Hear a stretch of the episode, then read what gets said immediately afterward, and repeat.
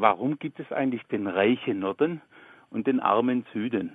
Also wir hier sind der arme Süden. Naja, naja. Also es kommt ja drauf an bei dieser Frage, wo man hinguckt. Also gerade innerhalb Deutschlands ist es ja eher umgekehrt. Wir haben in der Bundesrepublik ein Süd-Nord-Gefälle mit reichen Staaten im Süden und eher ärmeren im Norden. Anders ist es wiederum in Italien, wo der Norden reicher ist als der Süden.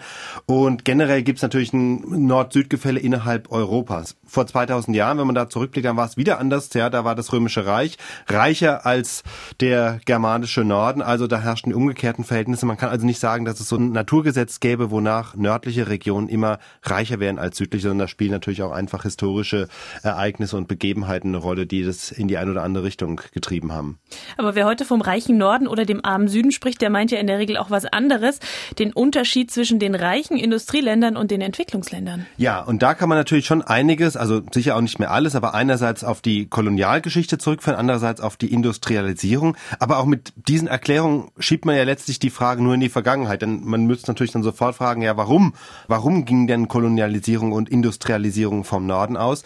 Und da würde ich jetzt gern eine Theorie ins Spiel bringen, ähm, nämlich die von dem US-Geografen Jared Diamond.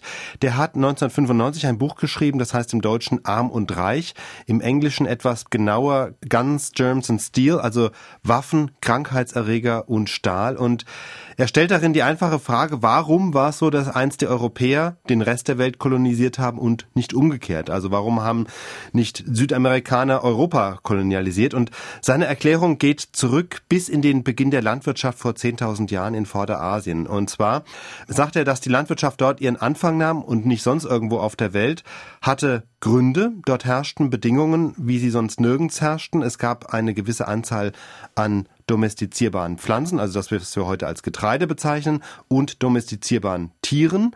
Und die gab es in dieser Konstellation sonst wirklich nirgends. Und zweiter Faktor, der eurasische Kontinent, wenn man ihn sich in seiner Größe anschaut, hat ja eine Ost-West-Achse. Also er ist wirklich vom Westen nach Osten sehr, sehr lang. Und anders als zum Beispiel in Amerika gibt es in Ost-West-Richtung keine großen Gebirgsbarrieren. Dadurch verlaufen auch die Klimazonen in Eurasien in Ost-West-Richtung. Und das hat natürlich die Folge, dass sich die Landwirtschaft prima von Ost nach West ausbreiten konnte und alles eben auch, was damit zusammenhing. Also Landwirtschaft ist ja nicht nur was für sich, sondern die hatte Folgen.